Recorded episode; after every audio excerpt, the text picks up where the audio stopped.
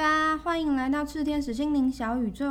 我是欧丽。我是麻瓜。那我们今天想要跟大家聊一个比较新的，之前都没有谈过的是水晶这一块。然后之前其实我们在前几集有讲到说，欧丽会有一些仪式，这样子借由水晶啊一起来加持。然后还有提到有将近就是几十万的水晶来助阵，所以我觉得今天好像可以聊一些还蛮多的东西。水晶疗愈，你说仪有仪式有讲过，仪式有讲过，有的，所以我们就会分、哦分两块啦。然后今天会先跟大家聊一下，比如说水晶一些个人简单入门的 Q&A 啊，还有一些小迷思。不过因为我觉得每个人接触水晶好像都会有一个时间点，然后先问问看欧丽说，你一开始是怎么接触到水晶啊，或者是矿石这一块？呃，我从超级小，几岁啊？带着水晶出生，含着水晶出生是不是？晶出生，没有，大概我记得好像国小一二年级吧，我就会在那个莺歌的老街，人家都在看陶瓷，有没有？我在那边看水晶，然后我还要买，我还准备好了零用钱，你知道那时候零用钱不多，然后水晶很贵嘛，我就在那边挑了好几颗粉晶，而且还真要七颗，要凑成七星阵哦。哈，对，然后我现在想想我都觉得很不可思议，我买了七颗粉晶回去，而且我在那边挑的时候，老板娘觉得这个小妹妹来乱，因为我是没有带家长。家长在别的地方聊天，对，然后我一个人在那边认真挑，他以为我在玩石头，几岁的时候啊，真的真的很小对，你就会出现哦，我要摆七星阵，六号 六岁七岁，顶多八岁吧，大概就是那个年纪这样。傻眼！我如果是老板，我一定想说这个人到底是怎么样？对，然后后来他看到我从头到尾到结账哦，买完然后回去就找我。找我家长辈，就我那时候我阿姨带我，然后他就傻眼说：“你怎么去逛了一圈回来买了这个水晶？”我真的好像完全的没有意识到，我真的第一次认识水晶，就是哦，我要来买水晶是什么年纪？但绝对不是那种小时候，我可能在路上逛街，我一定不会看什么。以前在建国花市就有很多玉啊，然后有那种水晶金矿，除了花市之外啊，然后我都会觉得哦，这些都是一些老人的活动。什么老人活动哦？你看这么年轻，对，所以我自己好像就是真的，老实说，好像是在这几年，就是比较知道说，哦，其实水晶相对来讲，它就是很自然的东西，然后可以带给大家不同的能量跟疗愈这样子。那我还蛮好奇，我们其实，在很多地方会看到不同类型的水晶，然后它可能有那种很大重的，也有很多人他会把一些水晶是戴在身上。然后想要跟欧丽先跟大家介绍一下这种不同类型的水晶。首先，我们会先看到有一些首饰类的水晶，它是会放在身上的，比如说项链啦、耳环啦，然后或者是手串类手珠啊，包含着有些人会念经，他戴的那种水晶的佛珠也是算是戴在身上的。那那种是贴身佩戴的。那另外的部分的话，可能是像是放在家里面，有可能是放在卧室里面安眠作用的，放在一些。呃，加州的能量宝地啦，或者是能量有一点煞气，就是呃，在我们能量学来说，会觉得能量不够稳定啊，有死角的一个不适合循环的一些地方，特别去放一些水晶去协助它的整体循环可以加强哦。所以它也有分成，比如说原矿类的晶柱啊，或大家会看到那种水晶球啊，或者是我小时候会买的那种七星阵啊之类的这种。那这种话就是比较像是会拿出来摆放，或有人觉得很漂亮，就把它拿来当装饰品，会放在展示柜里面。嗯嗯，我真的印象很深刻。像我妈妈，就是他们其实对水晶没有那么了解，但我就会看到家里有那个紫水晶，里面会放钱的这一种印象，招财 对招财。所以我觉得传统那一辈，他们家里都会有这种要放一个财库，然后大部分都是紫水晶在家里。或者是开店的会放在门口。对对对对对然后我想说，水晶洞会不会把客人招进来这样？然后有时候都会看到那个水晶洞里面，你都会觉得它都生灰了，就是在招财之前可以先清理一下嘛，那种状态。哎、等等等等，这有一个地方要讲，就是有的水晶放在那个能量的正好的位置的时候，是不能没事乱动的。哦，所以它不能够移动，但是连清理都不太适合清除这样子。因为就有点像是你今天人家戴玉，会说，哎、你不能碰人家的玉，嗯你可能打散人家的能量。对对对对，它要在特殊的时间点才能够做处理，所以他不是他没有看到那些灰，是是他误会了。对，是你误会了，如果我去帮他打扫，我可能就会断了他的财路 就有。可能他可能就会把你 fire，有断了你的财路。那那你刚刚有提到说，像是有金柱和原矿，就是可以跟大家稍微说一下，以金柱跟原矿它是制作形式的差异吗？形状上的差，原矿当然就是很明显，就是原本的矿石的样子。嗯，对，所以就是比如说，呃，白水晶它常常会形成水晶簇，就是好几根，然后有一个基底，这样整个成花的模式这样长出来的。那比如说像是那个粉晶，粉晶你就找不到粉晶簇，粉晶很多都是一整块岩层，然后嗯，一一大块粉红色的岩层。在哦在，比如说像巴西有个海岸，它它整整个海边全部都是粉晶的原矿的岩层，散落在海滩上面，这样子。嗯对，所以就是它本身水晶在地里面是什么结构，我们就维持它的样子，这叫做原矿。哦，了解。所以其实说你刚讲金柱，它本身有一点是它结构它的这种层次的比较立体，所以它本身长出来也会有这种一重一重的，才会变成金柱。所以并没有办法说啊，可能粉晶我为了要让它有一些功能性能量的强化，我就把原矿打磨成金柱。哎、其实不是我刚刚说的算是天然的情况下。哦，因为像金水白水晶簇，它一根断掉下来，对那它就变单根的金柱。对，呃，那可是因为人为非常喜欢加工，像水晶球也是加工，抛光型的金金柱也是加工，那也有可能会有什么双尖的金型啦，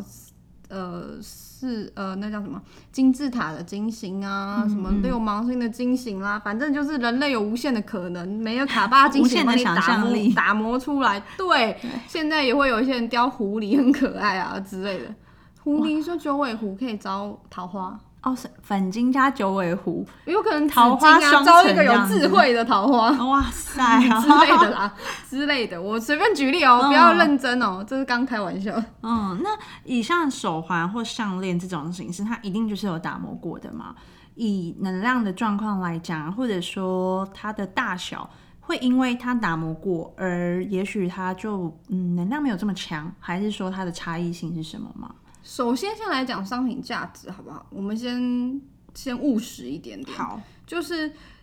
不管是什么东西，一定是越集中、越纯纯净、越干净。就像钻石，你也是不可能想买一颗黄黄脏脏的钻石，一定是越白越亮越散，你越喜欢。能量上面也是，因为它的杂质越少，它的强度能量就越集中，所以它当然也会比较好。所以有些经过人为加工，它把一些表面的皮呀、去处理掉，嗯，也许它的能量会变更好，或者是它把一些云雾比较杂质比较多的地方去掉了，让那一颗都保留着最纯粹的能量，也许能量会比较好。对，那它还是是看你那一块水晶原矿本身，嗯嗯，如果它它呈它呈现的整个原矿，它被开采出来的时候，它的比例啊，然后能量的扩散性本身就很漂亮了对，当然你这时候去切割它，就是伤到它。可是另外一方面，就是它本身可能能量是比较浑浊的，或者是成色有点不集中。比如说有些地方粉晶特别粉，对，那另外一边有一些比较白的，那你想要粉晶本身的能量，你当然就只好把白色的去掉。哇，我一直以为这个都是为了市场考量，就是大家喜欢美观漂亮的东西而去做，没想到它跟能量是有对应到的关系。金矿它的成色跟它的内含物或者是它离子的浓度是有关系的，嗯，所以当然离离子越浓，能量就越高，那它的成色就是成正比的，就会越漂亮，嗯，所以的确是看到比较漂亮的金，对呃，它的能量本身。当然是会比较好啊，这里还是有分。比如说，你今天拿一颗一克拉小小颗的小蓝宝石，然后你要跟那个两吨的紫水晶比起来，那当然紫水晶能量还是庞大，因为它就是那么大一颗。嗯。可是如果你今天是要用在个人，因为你个人能量可能需求有个极限，对，你不需要到两两吨，那也许那一颗蓝宝石就就是就足够够了。hold 你一个脉轮之类的。嗯，对了解。那你刚刚说到啊，它可能可以对应到一些脉轮的状况。其实很多人对于水晶有兴趣，其实是 有一些些功能性上面的想法或考量。这个可以欧丽可以跟我们分享一下。比如说你刚刚有提到这种脉轮，它比较算是你强化某些能量。那在这个部分的话，水晶还有什么样的方式可以去做对应？它强化某些能量，比如说我们今天脉轮对应到头部啊，那的确就会让头部的能量运转比较顺利哦。呃，这时候就会思绪比较清晰啊，那就是智慧自然就会开啦。嗯嗯哦，你在做事情的时候比较有条理啊。那也许呢，他今天开通的是到你的喉轮啊、那你的沟通表达能力或者是人际关系上面的建设，这样就会比较顺利。嗯，呃，这时候你就可以延伸出来，人际关系呢，有可能你是招贵人、防小人啊，或者是招桃花啊，随着不一样水晶的频率，它有可能会产生不一样的能量波动，去协助你不同的人际关系面向。嗯，对啊，也有一些人他可能他想要招财啊。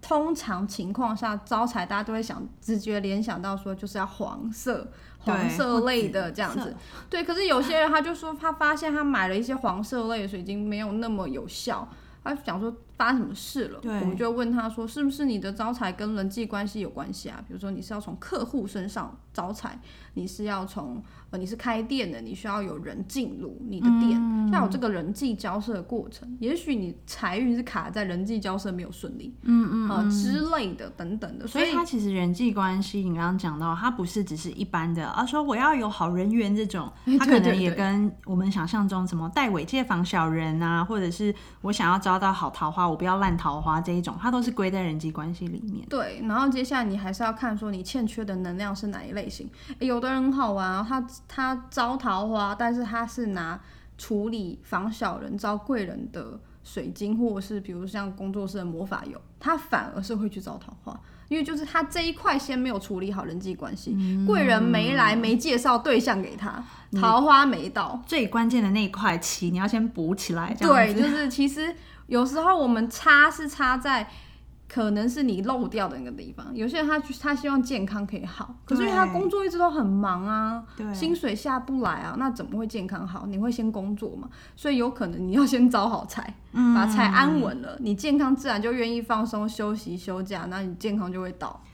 这种情况有没有什么东西它是可以对应到所有状况？就会觉得 哦太难了，我要先找到那一步关键的棋，我觉得真的很不容易。我通常都会建议学生买白水晶，因为哦白水晶万用的白水晶，对，它算是万用型的，或者是至少你就都保健康，反正至少有健康有财烧嘛。你才有办法去处理那些麻烦的事情。你有任何会卡住的，你自己火起来了，就会自己先去处理了。嗯，那那像是那种，就是很多人他也会去用一个呃隔绝能量的心情去用哦你是说跟水晶做搭配。比如说净化空间能量，或者是净化自己的能量，因为有些人他们还蛮敏感，比如说最近农历七月可能快到了，对，他出门农历七月出门，他就头就会不舒服，他就会觉得全身很有压力这样。那我们就会带一些，比如说是呃净化负能量比较强的水晶在身上。对，也有的人他们会放在像我家就放了很多那种会负责去吸附负能量或者是去净化空间能量的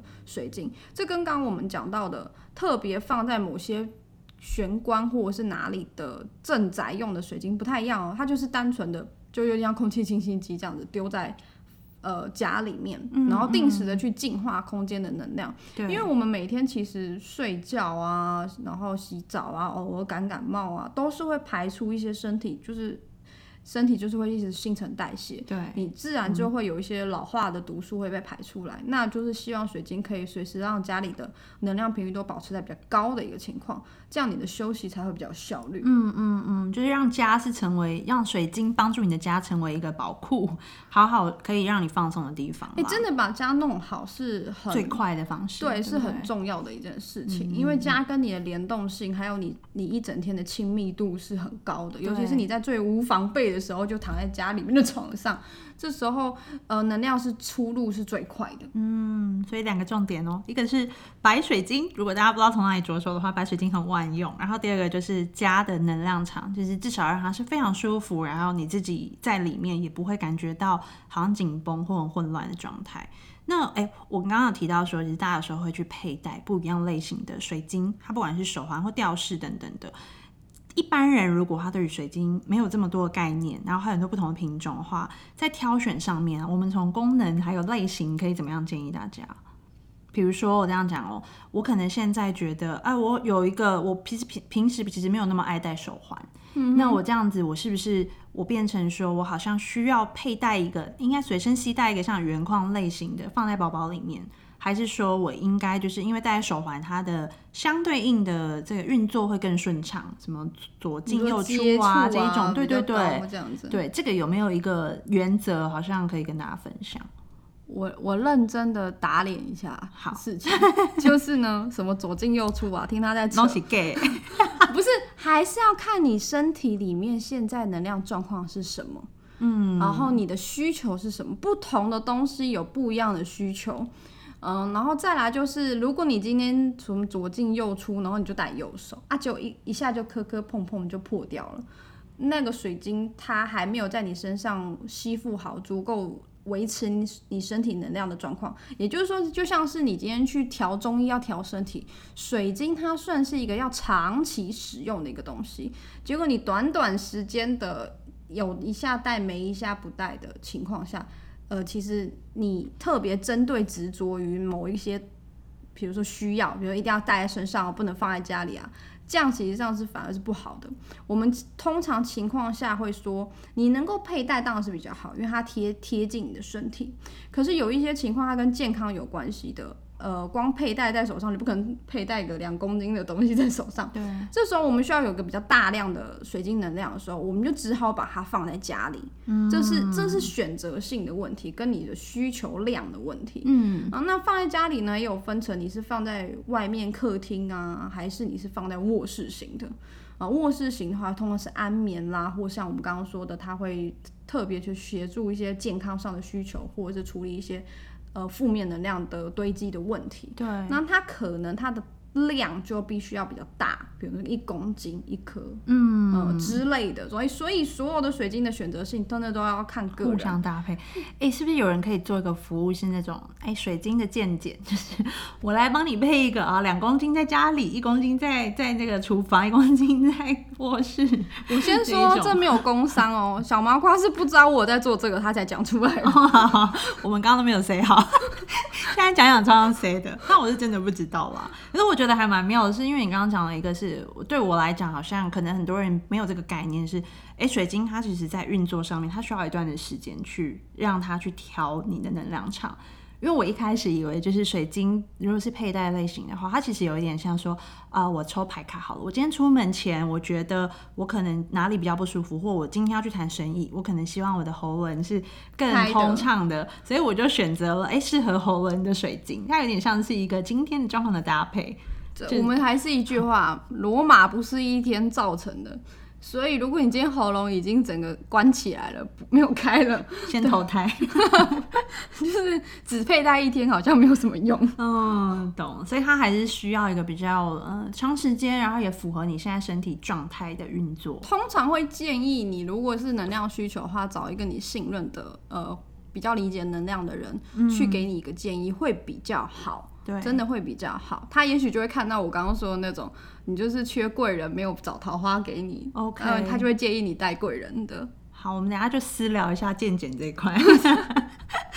立刻，好，我觉得很有趣诶。我们先讲好，就是水晶会不会我买到的会是假的？可是因为毕竟他们都是很天然的东西，所以这个东西一般在。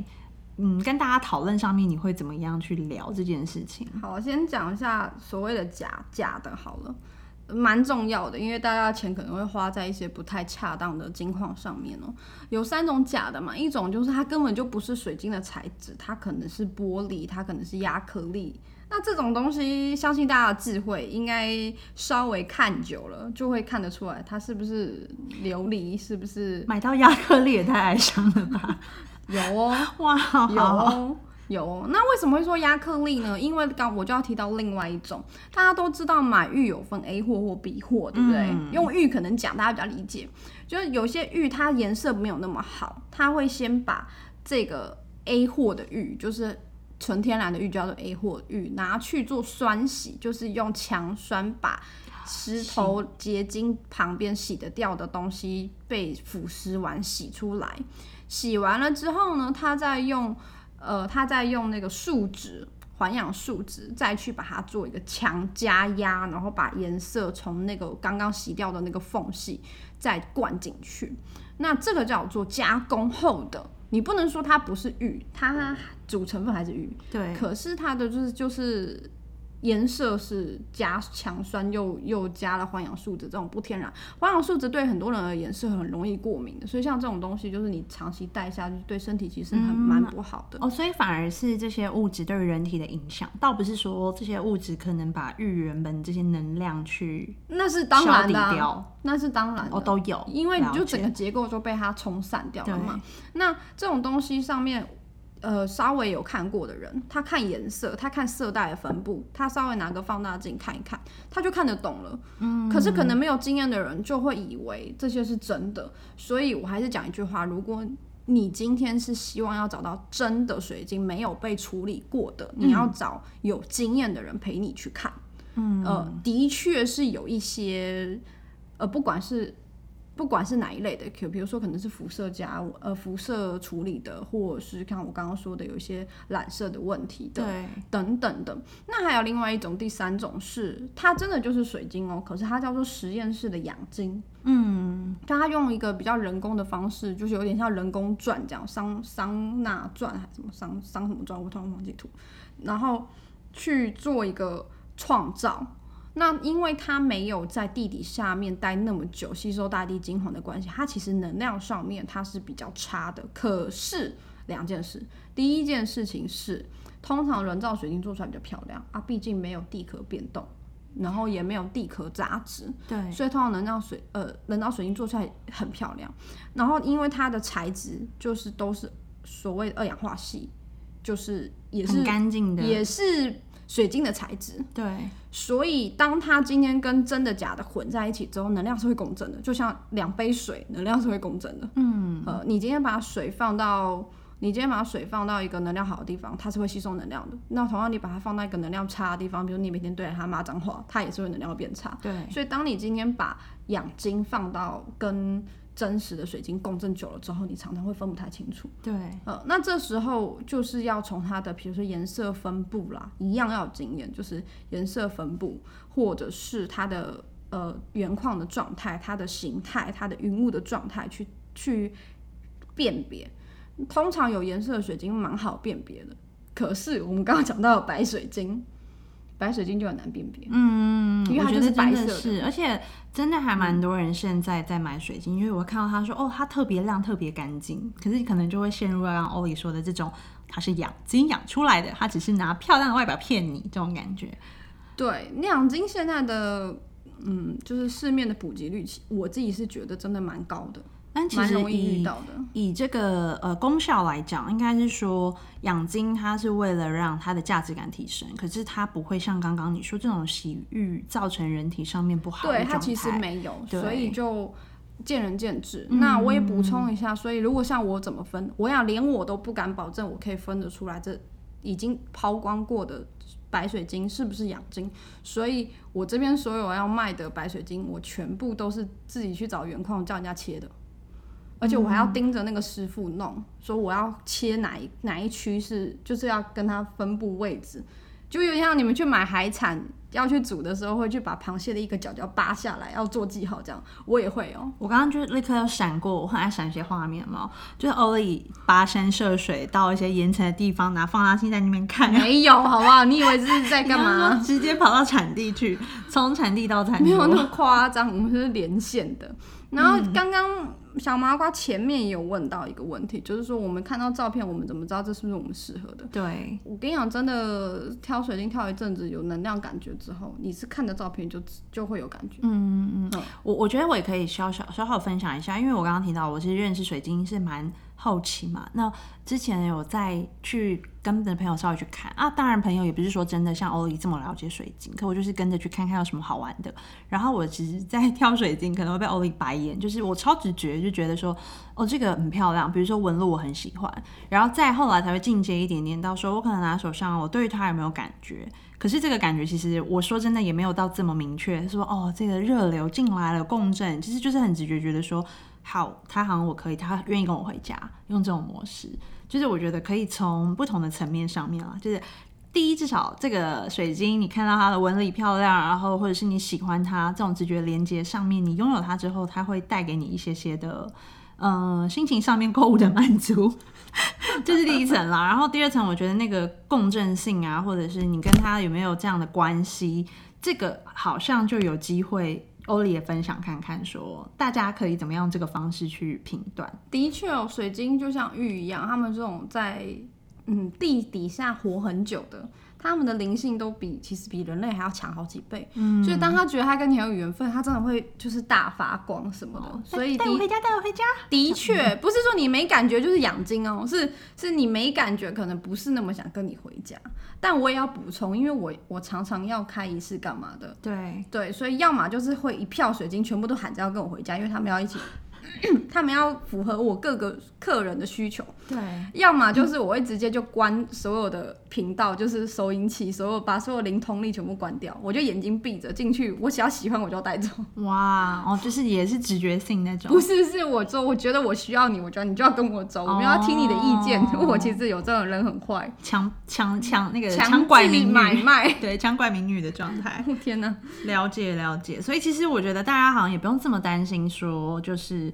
啊，我现在选到的会不会是我的唯一，或者是现在是不是对最对应到我现在急需的状态？不用这么严肃，放心啊，反正水晶会自己生水晶的，你总有一天就会像我一样，突然拿出一些水晶，说我什么时候买过？嗯，我其实有时候会这样，我都觉得啊，我忽略了他们，就很不好意思。这样偶尔会再拿出来，让他们可能简单的晒个太阳啊，等等的。真的好啊，那今天我其实我们好像到这个地方聊的非常的多。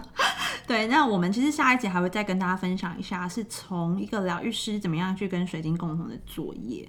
OK，那如果心中有什么好奇想问的，或者是有什么想主题想要敲碗的，啊，都可以在脸书搜寻“次天使疗愈”，或者是在 Apple 的 Pockets 下方留言告诉我们哦。我们未来会继续跟大家分享有趣的内容。谢谢大家，谢谢大家，拜拜，拜拜。